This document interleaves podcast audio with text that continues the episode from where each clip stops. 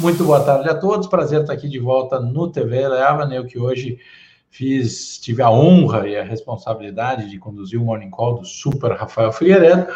É, chego aqui para dividir com vocês, como diz o próprio título do nosso tradicional TV Leva de quinta-feira, um panorama dos mercados. O panorama do mercado é que sobe, sobe de maneira é, é, intensa, com volume, com, com, com é, é um pouco mais de homogeneidade, ainda não homogeneidade ideal, ainda muito puxada pelos, pelos, uh, pelas super large caps aí, é, o mercado que a gente chama um mercado de beta muito forte, é, mas não, não, em verdade é, o dólar sofrendo muito frente às grandes e principais moedas é, internacionais, então diferente do que se pode imaginar, não é aí necessariamente um grande mérito é, do, do, do real.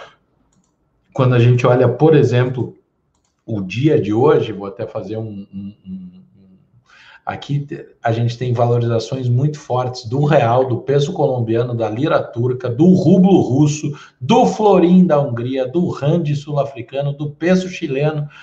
E cadê o argentino? Só perde o peso argentino. Só perde o peso argentino para o dólar, mas é, o real segue a linha das principais moedas de países emergentes. Hoje até o Trump falou que tem de apoiar é, o pacote de estímulos e segue o mercado viciadaço na liquidez e no, é, e no juro baixo, um, um, mercado de condições excessivamente de políticas acomodatícias muito fortes. É, isso, evidentemente, é, é, consolida o espaço para essa aceleração. A diferença do mercado brasileiro da particularidade do mercado brasileiro é uma descompressão na percepção de risco do fluxo em relação é, às questões estruturais, por, por, por, uma melhora, pelo menos na retórica da discussão é, política, o mercado de juro vem desabando, é, muita gente olha só para o dado do, do, do, do, DI especificamente, mas quando a gente olhava para as implistas, por exemplo, vinham precificando Selics realmente muito, muito acima do que mesmo a gente que tem uma visão muito conservadora, muito, não é conservadora, mas é mais pragmática é, em relação à taxa de juro podíamos estimar. Então, é, era evidente que tinha uma janela, e para quem acompanha todas as nossas estratégias de renda fixa, viu é, que é, a gente estava pronto é, e vendo essa, essa, é, essa distorção, peraí um pouquinho que eu preciso fazer uma divulgação aqui dessa live, é, o, a gente viu essa distorção, levou as estratégias para os nossos clientes que foram capazes de capturar um ciclo muito interessante de fechamento dessas curvas. Então, vamos lá, mercadaço assim, desse jeito, a Vale ontem é, é, curiosamente, né, ontem foi, foi, foi, um dia bastante peculiar, em que a Vale teve Vale Day, a Vale é, a, apresentou o novo guidance de, de é, é, produção, e daí o mercado bateu na Vale, mas ao mesmo tempo que o mercado bateu na Vale, ele, ele ao mesmo tempo que o mercado bateu na Vale, porque ela ia produzir menos, o preço do minério subiu porque a Vale ia produzir menos. Então é meio esquizofrênica essa, essa, essa reação. A Vale que chegou a cair 4 ontem, depois subiu, depois caiu, hoje já subiu bastante, agora já cai 0,71. Então, é, o ponto é que o mercado tem muito fluxo e ainda não me parece ter, de maneira seletiva, grandes convicções. Então, é, quando a gente vê um mercado com, com, com este tipo de comportamento, a gente tem é, a gente tem uma, uma, uma leitura que as coisas podem eventualmente acomodar e pode ter algum dia. Todos os dias recentes em que houve uma redução na intensidade da compra sobre Itaú, Bradesco, BB, Petro e Vale, é, o mercado não teve força é, sequer para elevar exatamente pela falta da é, homogeneidade. Agora, tem muita coisa distorcida, tem muita coisa barata, e enquanto o mercado corre na frente no mercado de beta, fica assim uma janela com boas oportunidades e com muita coisa para ser feita. Ainda mais uma, um, um, momento, uma janela de seletividade, a gente é, é bate muito nessa tecla, pareço, pareço o louro, que é o nosso papagaio lá em casa, é, ao ficar repetindo sistematicamente, no caso do louro, outras coisas, mas no meu caso, no caso da Eleven, em relação à seletividade, controle de risco, pé no chão e tudo aquilo que deve ser feito para se evitar a superexposição advinda de viés cognitivos, de, de, de, de, de distorções comportamentais que possa gerar a uma confiança excessiva, que normalmente acontece quando a volatilidade cai demais, quando o fluxo aumenta demais, e aí o investidor fica excessivamente exposto, e quando toma um ajuste, toma um ajuste violentíssimo, e aí não está pronto. Ninguém quer perder, é, é, e todo mundo acha que vai ganhar o tempo inteiro, que definitivamente não vai acontecer. Hoje teve divulgação de PIB, é, que aí tem muita discussão, estava conversando rapidamente com, com, com o Tomás Sarkis é, re, recentemente sobre o que, que aconteceu no PIB, como que isso é, efetivamente é, refletiu. O Tomás estava injuriado de manhã é, em relação ao PIB, dizendo que todas as simulações que ele fez apontavam para um, um, uma variação é, maior do PIB, mais positiva, é, e ele ia desagregar isso, daqui a pouco já deve estar no ar é, efetivamente é, a nossa leitura, mas é, é, a verdade, gente, é que é muito difícil quando se tem um choque tão brutal como, como que aconteceu esse ano estrutural nas economias, é, fazer estimativas é, de curto prazo, porque as variações em termos relativos ficam muito grandes. Então, é, é, é difícil imaginar que, que, que o consenso erraria a projeção de PIB por um ponto percentual. É muita coisa em PIB. De 8,7 do consenso para 7,7 é muita coisa. Agora, a gente tem que levar em consideração o tamanho da complexidade desse momento e por que que isso acaba acontecendo, é, é dado o, o quão profundas foram as alterações e os impactos. O mercado definitivamente não bota preço é, na pandemia mais, entende que vai ter vacina mais dia ou menos dia, o Brasil segue bizarramente atrasado é, em relação à política que vai adotar é, para vacina. Eu sou da turma muito preocupado é, com a Covid, a gente lá em casa vive um, ainda um período de restrição muito grande. É, em Curitiba, onde, onde, onde moram meus filhos, meu pai, minha mãe, é, minha mãe ficou atazanando ela para ela para ela, ela não sair. Minha mãe mora sozinha em Curitiba, explodiram os casos. Eu acho que não dá. É muito difícil. Eu lembro de uma live que a gente fez lá no começo da pandemia com o genial Arthur Wickman, hoje CIO é, global da XP Private, da época sócio da Citrino Gestão, é, e o Arthur diz o seguinte, Data, eu vejo uma complexidade muito grande nas grandes democracias ocidentais, que é manter as pessoas trancadas dentro de casa, que é tirar das pessoas a premissa de liberdade, do direito de ir e vir. E até isso aconteceu por muito tempo, mas hoje as pessoas é, é, perderam a paciência com isso. É até compreensivo em algum nível, mas, mas perderam a paciência é, e isso implica em, em algumas derivadas potencialmente complexas. O Rio de Janeiro já, já, já aponta é, para uma sinalização muito difícil em relação à capacidade de, de atendimento. Eu confesso a vocês que eu não entendi por que tanto o Rio quanto São Paulo é, começaram a desmontar hospitais de campanha nos últimos 30, 60 dias, quando já havia uma discussão muito importante em relação é, é, a novas ondas de contaminação. Eu, eu, não gosto de chamar de segunda onda, porque eu acho que a primeira nunca terminou. É, mas o mercado está lá, tranquilaço, entender, entendendo que a tecnologia já se ajustou, que os indicadores de produção industrial, de, de vendas no varejo e tudo mais já apontam que o mundo entendeu como é que vai operar, mesmo com, com, com as restrições e com o distanciamento social, é, e é aquilo que eu sempre falo, sempre, sempre, desde sempre, falei lá no Wesley Day, na greve dos caminhoneiros, quem acompanha a gente há muito tempo sabe disso, é, o dia do, do Wesley Day ainda foi uma coisa curiosa, porque é, foi, um, foi um silêncio ensurdecedor naquela noite no, no, no mercado e a gente se manifestou de uma maneira muito clara, muito objetiva. É, acabou repercutindo até mais do que eu imaginava, porque a gente ainda, ainda era uma empresa é, relativamente pequena naquela época é, e, e, e, a repercussão foi muito grande. É, mas o que eu costumo dizer é que o mercado não tem medo de crise. Crise tem preço, o mercado tem medo do escuro. E está aí a prova. A gente vive uma crise importante, com derivadas, como eu disse, é, de tudo que está acontecendo também importante, mas o mercado precificou isso, entendeu?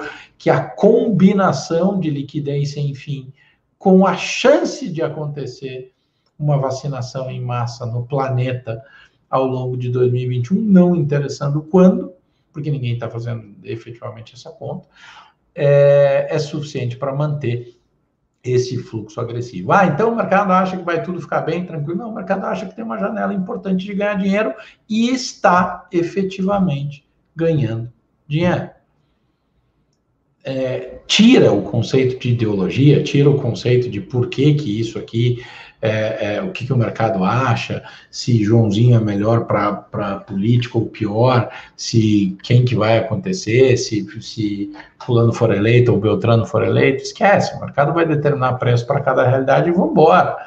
É, a Yellen foi indicada pelo futuro presidente americano à Secretaria do Tesouro, Yellen que é reconhecida pelo mercado como excessivamente ou ultra dovish. É, o Paulo já, quando viu o nome da Eleven, da Eleven, olha lá eu falando, será que o Paulo já ouviu o nome da Eleven, gente? É, quando o Paulo ouviu o nome da Yellen, é, é, o Paulo tratou de erguer a mão e dizer: opa, eu quero estímulo fiscal. Já jogou no colo do Tesouro parte da responsabilidade que vinha concentrada é, no Fed, dizendo: oh, me ajuda aí nessa história que o fardo está ficando grande. Existe um risco importante é, de vivermos uma crise de excesso de dívida no mundo, essa realidade já está dada, a questão é quanto tempo a gente consegue rolar isso até o dia que a dívida impagável tenha que ser servida, pelo menos. Porque a dívida com juro zero ou juro negativo, você não, o, impacto de serviço dessa dívida com, com liquidez adicional, a, a, a, gente vive um mundo em que dívida não se paga, dívida se rola. E, se, e, e as dívidas são roladas cada vez a custo menor. Então, é, é, isso tem acontecido, uma hora isso vai ser um problema. Dato, você acha que esse problema vai ser semana que vem? Não. Você acha que vai ser ano que vem? Não. Você acha que vai ser daqui a dois anos? Acho que não. Agora, quando vai ser, eu não sei, mas o fato é que agora não é o momento. Agora isso não vai acontecer, o mercado está olhando, já fez conta da quantidade de dinheiro, do, do universo é, de, de, de, recursos alocáveis e disse, meu, cabe isso aqui, é porrada para cima é, e vamos embora. Agora, não dá para tomar o risco de maneira desmedida, porque, como eu falei há pouco, o mercado não trabalha de maneira homogênea nesse momento. Não trabalha é, ele não sobe de maneira homogênea, por óbvio, porque é, é, as, a, as distorções e aquilo que efetivamente é, aconteceu ou já andou ou precificou ou sei lá fez qualquer qualquer movimento entre os adiantados e atrasados eu já vi que tem pergunta nesse sentido e essa pergunta é ótima é, a, gente, a gente precisa entender o que é oportunidade e o que é risco, onde a simetria está ao contrário. O mercado vai colocar isso é, à prova nas próximas semanas, talvez, e, e, e aí a gente tem é, o super rally de Natal histórico, a gente está, eu não sei a conta, mas aparentemente, não sei a conta de cabeça, mas é, aparentemente uns 5, 6% da, da, da máxima histórica, o S&P batendo máxima histórica em cima de máxima histórica, e lá vamos nós, né? O, o, o, de novo, um mercado de beta, um mercado de fluxo muito agressivo. 15 minutos exato, que é o tempo que o time me dá para fazer o meu speech introdutório. Eu já cravei hoje 30 minutos numa é, de fala numa apresentação interna que eu tive, em que a nossa head de recursos humanos, Carolina Eckel, me deu exatos 30 minutos para falar. Eu parei no 30 minuto, agora eu passei 15 segundos só para contar para vocês que eu já tinha parado no segundo exato hoje de manhã. Baraka Brown, Dato, pergunta sobre o BDR, qual a visão sobre a compra da Slack pela Salesforce? É, o mercado não gostou, olha que curioso, né? É, veja só, o que, que é o mercado, né? O, o, o, o mercado não gostou, vamos olhar e vamos fazer um estudo aqui, vamos fazer uma discussão aqui é, para vocês. Olha só o comportamento da ação do Slack. Vamos lá que eu vou hoje compartilhar a minha tela. É, vamos ver se eu consigo compartilhar a minha tela certa. Ah, não, peraí que eu estou fazendo errado aqui, então eu tenho que fazer assim. Isso. Então agora não estou olhando para vocês e agora estou. E aí, esta é a tela. Share. É, dá uma olhada a ação da Slack. É isso? Eu estou na ação certa da Slack? Olha só o que aconteceu, gente. Como assim não gostou? Mas aí a gente vai lá no Salesforce. É, e aí, olha só que coisa curiosa. A gente vai no Salesforce e vai ver o que aconteceu. Olha lá, virado para baixo. Mas olha como estava, olha o tamanho do gap aqui é, em agosto da Salesforce, onde ela estava lá em cima, e olha o gapão que abriu aqui, gente. Olha a pancada que a Salesforce tomou. A gente gosta da Salesforce, acho que é uma empresa muito interessante, mas a incorporação do Slack traz um modelo diferente e o Slack tem aí, pelo por tudo é, o que a gente viu, nosso time de Global Equity, que só traz novidades incríveis para todos os nossos clientes, é, tem discutido bastante. Eu acho que é uma mudança pela relevância do deal é, no peso ponderado do resultado consolidado do Salesforce. Ainda falta um pouco de clareza, entende que pode pressionar um pouco é, os resultados e a chance, a, a capacidade de se aproveitar a sinergia ser um pouco menor. Mas veja o seguinte: o mercado está reagindo com o estômago. Então, o, o, com, com, o estômago, é, não adianta tentar ter isso com visão estrutural, beleza? E aí o Leonardo me pergunta, Leonardo Araújo, em face dos últimos acontecimentos, se a Eleven já estabeleceu um novo target para Taurus Armas. Olha só, cara. Vamos aqui buscar exatamente o posicionamento da TASA 4 neste exato momento a ação negociada a R$ 16,34. O Carlos Daltoso desceu liderando um exército da Eleven lá para o Rio Grande do Sul, é, botou Flavinho Ozawa e o time para estudar a norma, a regulação de armas nos Estados Unidos, entendendo o tamanho da oportunidade, fazendo uma combinação com tudo o que tinha acontecido, e a gente levou ao mercado a nossa visão de Taurus Armas, mérito total do time liderado pelo Cadu. Eu confesso que eu tive que ser convencido à época, eu tinha um pouco uma carga de ceticismo em relação àquilo. Foi um dos grandes initial covers que a gente fez. É, a ação era três reais. Três reais ela subiu para 16 reais. As pessoas precisam aprender a respeitar o lucro, precisam aprender a, a, a, a entender que assim o que que acontece. É, olha a velocidade da antecipação do começo de novembro, a ação, é, é, ação fechou o mês de outubro aproximadamente R$ reais, ela está R$ reais, dá duas vezes e meia quase é, a valorização da ação no espaço curto de tempo. O target price não deve ser algo no qual o investidor é viciado. É, tem que entender a tese, tem que entender a perspectiva, tem que entender o direcional. Não viciem no target price. Vocês sabem que eu se pudesse, se vocês não fossem ficar bravos comigo, os meus clientes não, os nossos clientes não se sentissem abandonados, é, eu nem usaria target price. É, porque para que o target price? O target price vai te deixar viesado, ou vai te deixar limitado de um jeito, ou, ou, ou vai te deixar limitado de outro. Eu escrevo target prices em pedaços de guardanapo aqui na minha mesa é, ficam os pedaços de guardanapo que eu vou escrevendo aqui, vou tampar aqui a ação para ninguém dizer que eu estou fazendo propaganda. É, eu faço conta de equity value em pedaços de guardanapo e vou apresentando para todo mundo. Esse aqui vale 88,19, essa aqui 103,72, é, esse aqui outro vale 100,32 dentro dessa conta de guardanapo, simplesmente para entender qual é o direcional e não para viciar as pessoas no target price. Se a tese é construtiva, se a tese é consistente, se a perspectiva é robusta, se o conceito concorrencial, as barreiras de entrada, diferenciais qualitativos, management, estrutura de capital e sim fatores ESG que são mitigadores de risco. E aí, ah, olha lá, o Dado falou de ESG. O Dado escreveu o primeiro paper da vida sobre ESG ainda em Chicago na virada de 2009 para 2010, quando no ESG tudo era mato e a gente desenhava uma estrutura de mitigação de risco e formação de spread de crédito para financiamento de supply chain usando premissas de ESG. Tive a honra de ser convidado para apresentar é, esse material na sede do Global Compact, do Pacto Global das Nações Unidas em Nova York. É, foi muito legal uma experiência incrível. Sim. Se tudo isso converge para o lado positivo, dane-se o target price.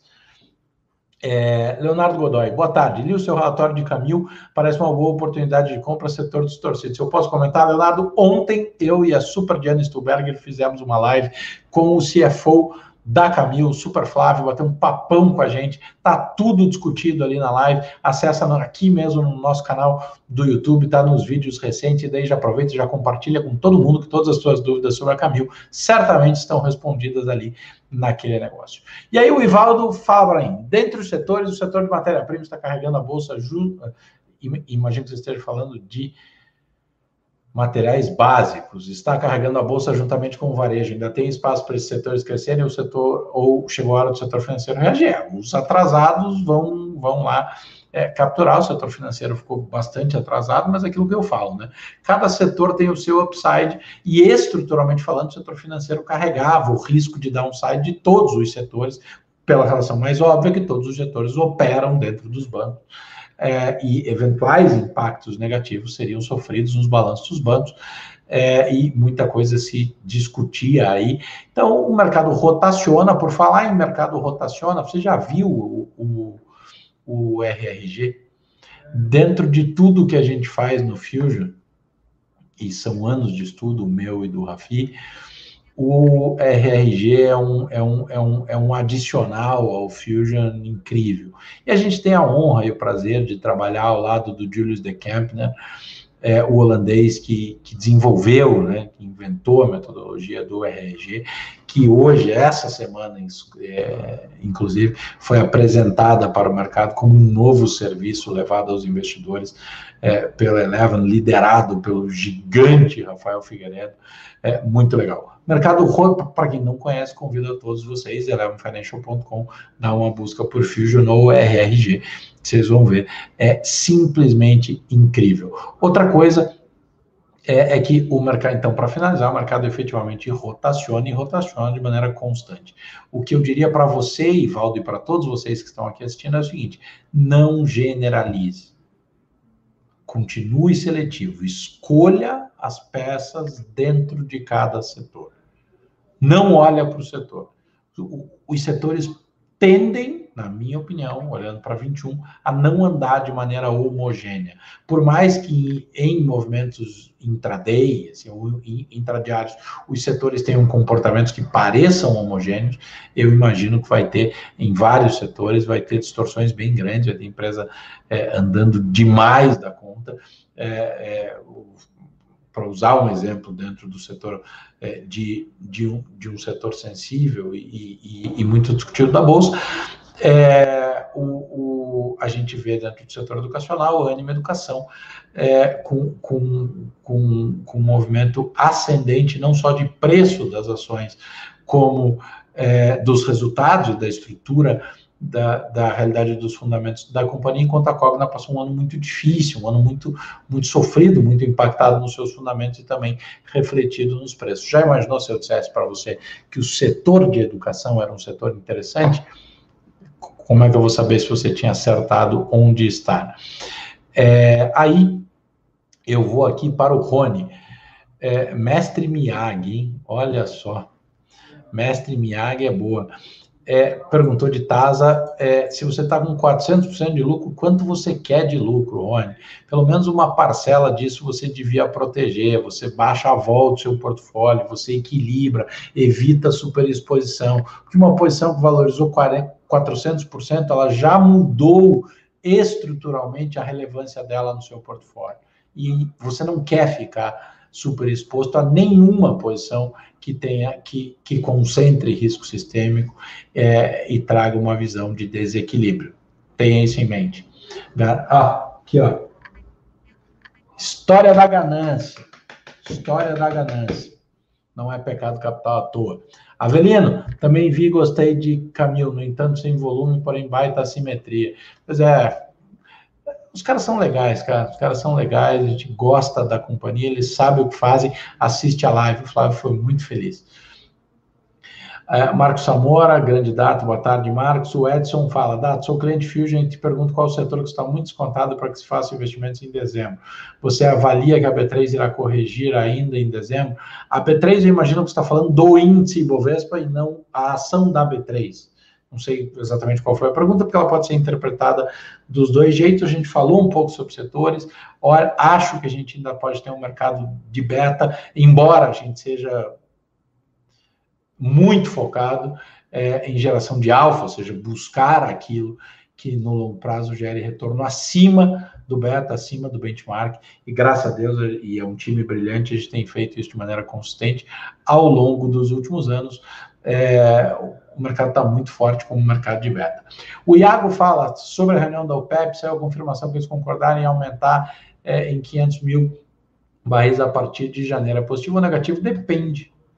Que resposta sem vergonha, hein, Iago? Mas é verdade.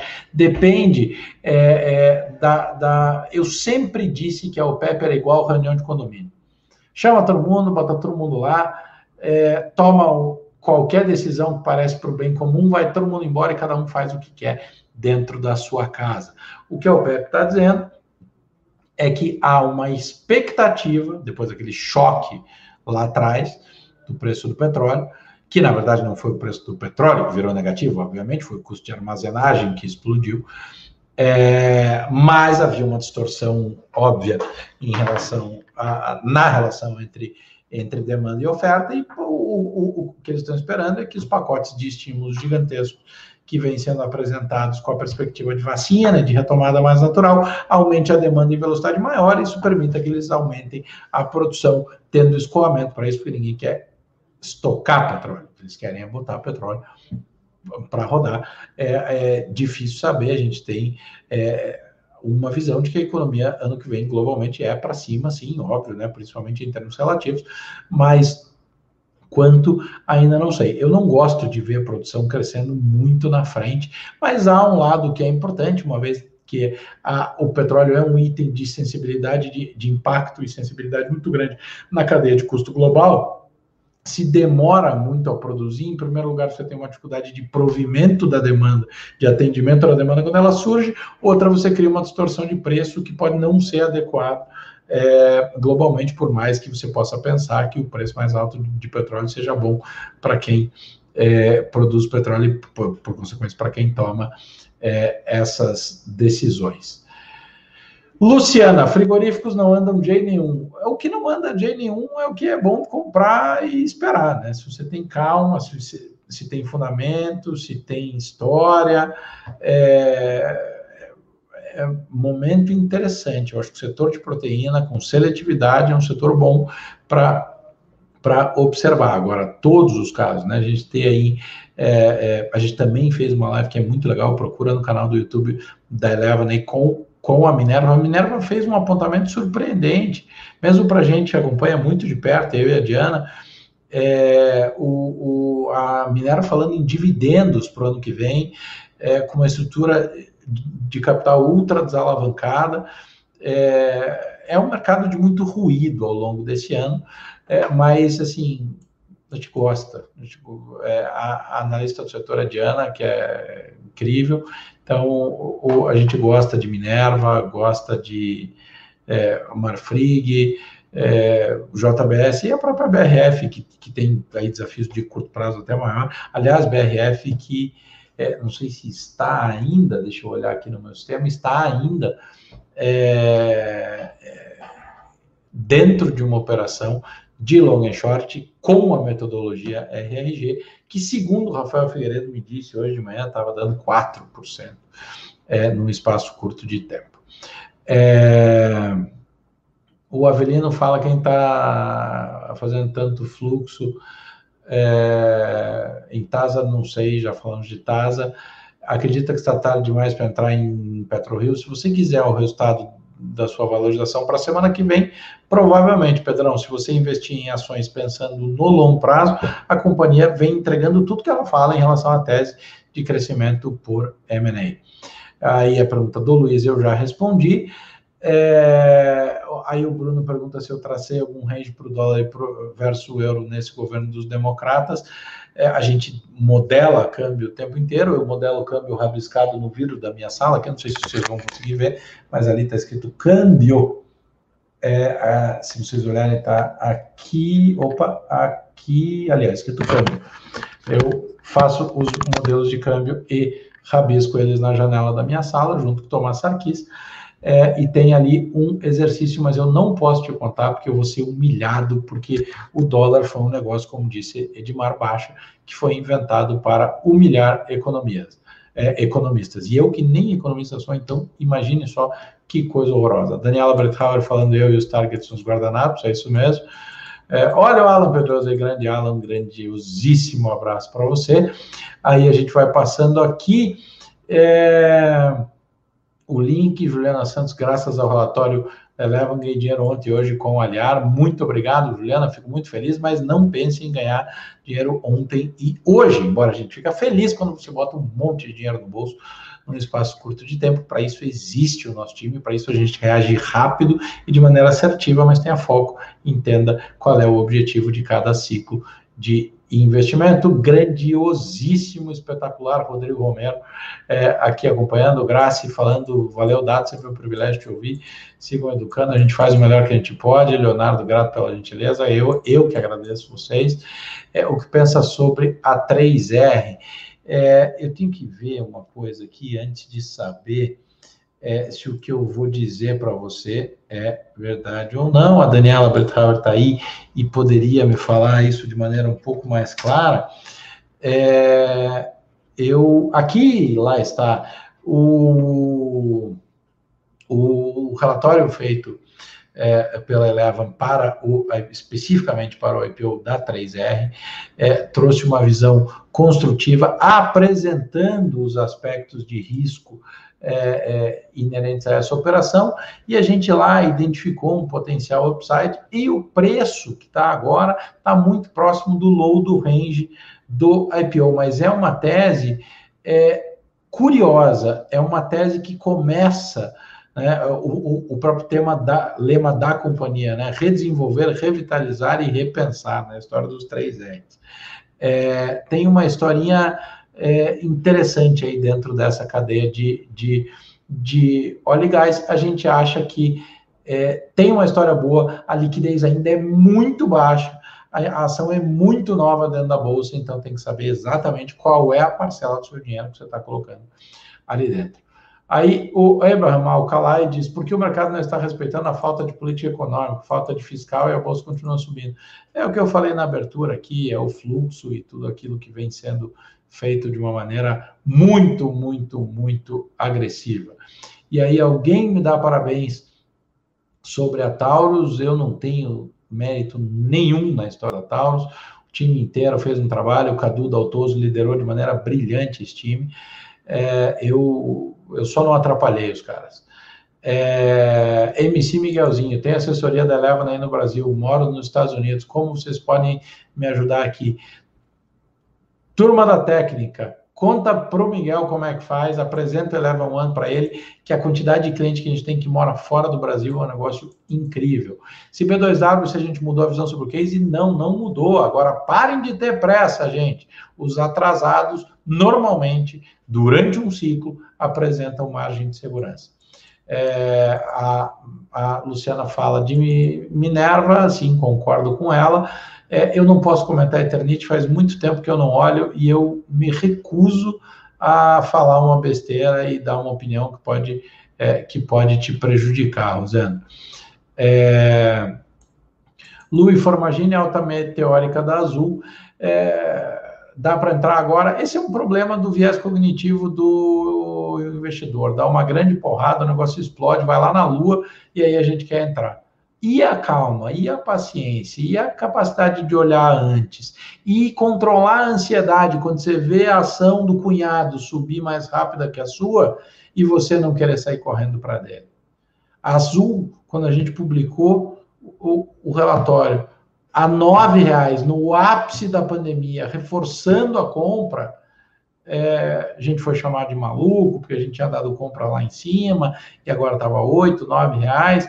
Eu e a Dani fizemos uma live, a primeira live feita pelo John Rogerson e pelo Alex Malfitani, no ápice da crise, uma demonstração de respeito incrível que eles fizeram a gente, ao nosso time. Aliás, olha lá, olha ali, olha que coisa linda. Isso é pro meu filhote é um avião da Azul que fica aqui na sala. É, o, a gente fez a live, reforçou a posição, viu a visão, entendeu os diferenciais, apontou. Agora, oito reais ninguém queria, dez reais ninguém queria, quinze reais ninguém queria, daí a 40 todo mundo quer.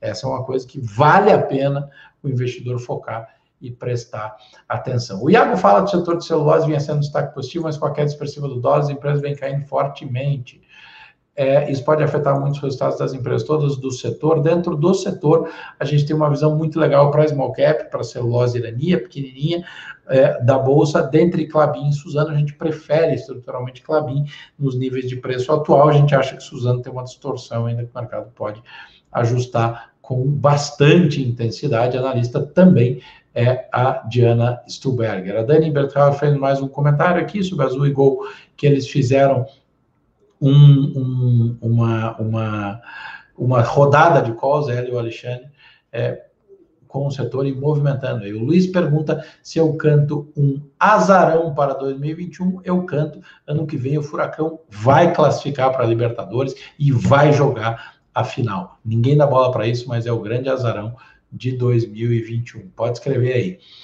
É o IPO da Redditor, a gente vai se manifestar é, na forma de um relatório, um relatório de Redditor, será que já está no ar?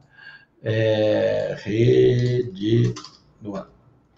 É, eu não sei se ele já está no ar, é, porque o time produz mais rápido do que eu sou capaz de olhar desde o dia 29 do 11, Dato, pelo amor de Deus, tá desde o dia 29 do 11 no ar para todos os clientes o IPO da Redditor, cara que é líder, absolutamente líder do setor. Relatório assinado pela Mariana Ferraz, Luiz Iraque, Daniela Bretrauer e Carlos Daltoso, o verdadeiro exército da Eleva na Graça pergunta é, o que dizer da Santos Brasil, super gosta, um case emblemático na história do Fusion é, e uma proxy de desenvolvimento de Brasil.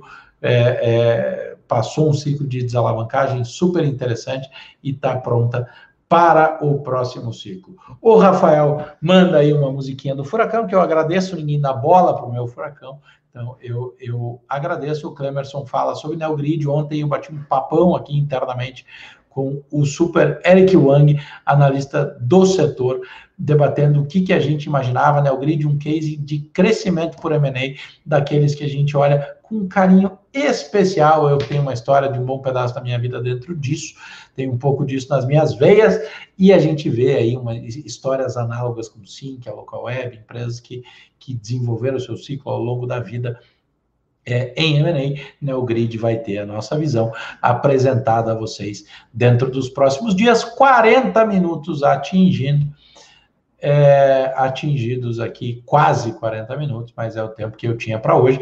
Eu tenho que agradecer a todos vocês que estão aqui comigo, compartilhando esse momento. Eu tenho um imenso prazer de vir aqui às quintas-feiras gravar é, o TV Eleven, várias vezes eles não me convidam, é, o, o, o Rafi Furafila vem no meu lugar, o Daltoso já foi no RH umas quatro vezes, fazer protesto, porque ele queria fazer o TV, ele queria assumir o TV Eleven de quinta, mas quando eles me convidam, é um imenso prazer estar aqui, dividir isso com vocês. Eu queria deixar meu agradecimento do fundo do coração, a demanda e a resposta dos investidores ao, ao, ao que a Eleven tem feito é cada vez mais incrível.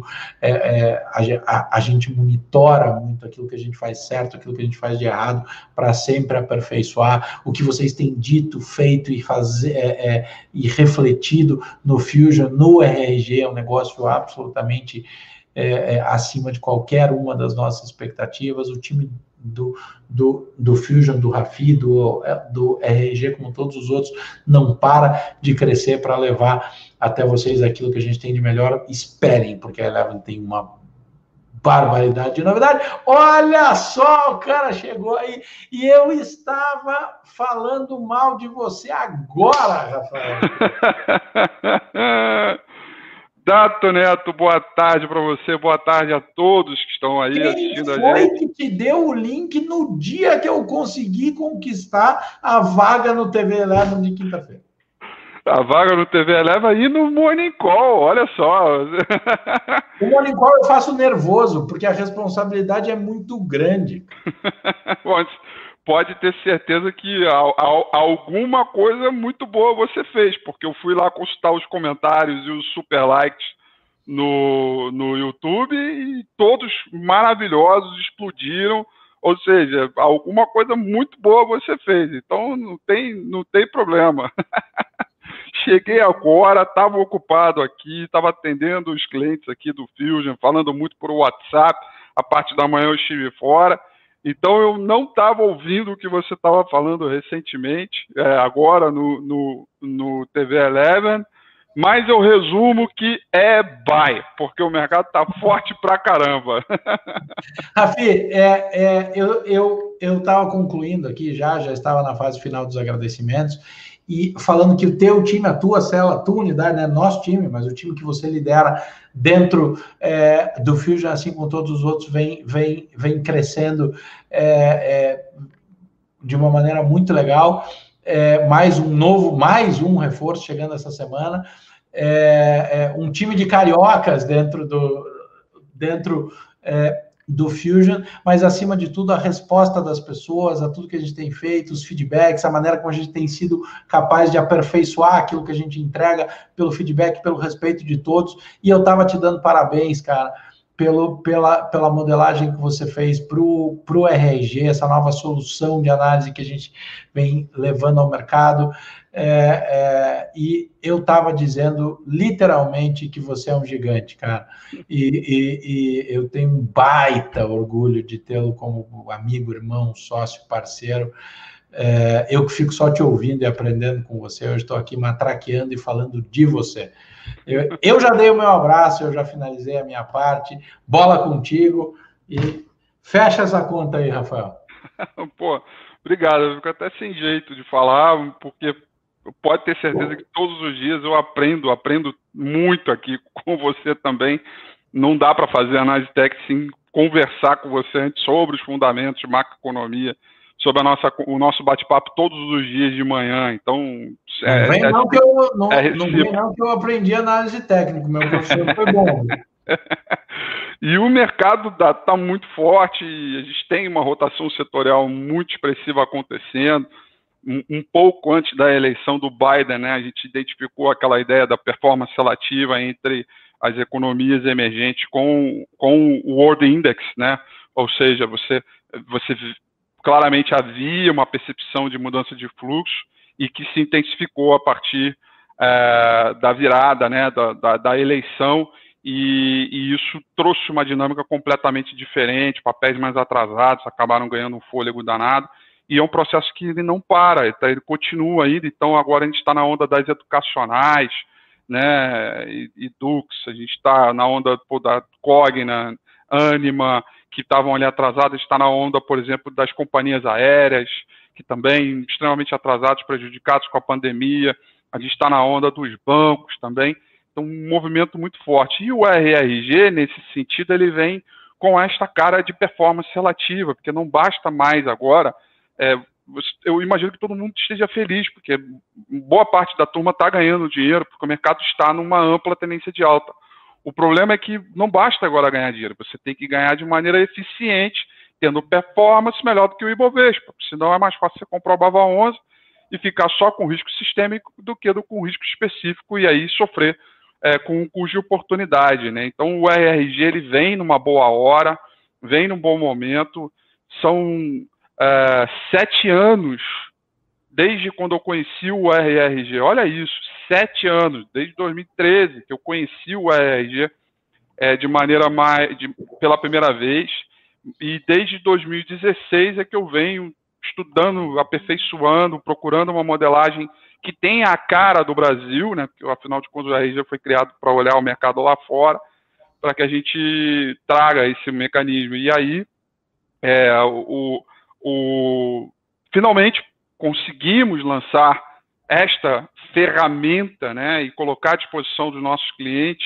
é, é, para que as pessoas entendam essa nova dinâmica. E ontem, por exemplo, já fizemos uma operação, um long short exclusivo é, do RRG, né? Que, Aí o Ricardo Lopes dizendo no chat, já gostei do primeiro long short do RRG, parabéns. É, é isso aí. E, e, e, o que é legal é que é isso, né? Que você tem os pares, né? Você tem as empresas, a empresa que você comprou e que você vendeu, mas quando você divide uma pela outra, você encontra uma razão, que a gente chama de ratio, né? O termo em inglês. Esse ratio é como se ele virasse um novo ativo, uma nova empresa, que é a combinação da divisão entre as duas. Esse ratio também entra na análise do RRG, também entra na combinação de rotação setorial e também tem a mesma dinâmica, o que traz um, um punch, uma análise ainda mais sofisticada daquilo que a gente vê costumeiramente por aí. Então, tem os grandes diferenciais, a gente vai conseguir fazer uma boa entrega. A maneira como a gente estudou, modelou, trouxe os backtests, todas as otimizações para que isso pudesse acontecer estão bem legais, estou muito seguro quanto a isso. Então, que venham outras operações tão parecidas quanto essa que o Ricardo está falando que está em andamento. Hoje, este long short está subindo 2%, referente ao par de ontem. Lembrando que a bolsa está subindo 1,19%, ou seja, temos performance, temos é, movimento, então está muito firme. Estou é, bem empolgado. Então, que vem aí, já estou com, com, cara de final de ano, que embora parece que vai chegar. É, vai chegar as Olimpíadas do Japão no que vem, mas não vai terminar esse ano de 2020, né? Então, é, não, não vai terminar nunca, mas que vem aí 2021 com uma nova, mais um produto para agregar conhecimento, trazer novidades e algo que as pessoas possam definitivamente mudar o jeito de investir e de olhar o mercado de maneira mais eficiente, né? Então, vamos embora, vamos que vamos, vamos embora. E sem falar, que eu acho que eu adoro dizer isso, tenho muito orgulho, que quando eu apresentei o RRG para o Dato, ele passou a usar o RRG dentro das suas modelagens também, dentro das estratégias que lhe cabe, né? É, para todo o movimento e, e tá aí, os resultados são maravilhosos das estratégias que o Dato comanda, né? Então é muito legal. E ele cita isso nas estratégias, o que também me deixa bastante feliz. Então tem muito para agregar para a turma que estiver chegando com a gente. Dá tempo, vamos, vamos, vamos virar o ano com uma nova cabeça, um novo movimento. E deixa eu aproveitar e mandar um beijo, um grande abraço para o Pitman que está aí também, nosso grande, grande amigo aí, está sempre com a gente aqui no chat. Um grande abraço para ele também. E é isso, é bye. Encerro minha atividade por aqui também, Dato.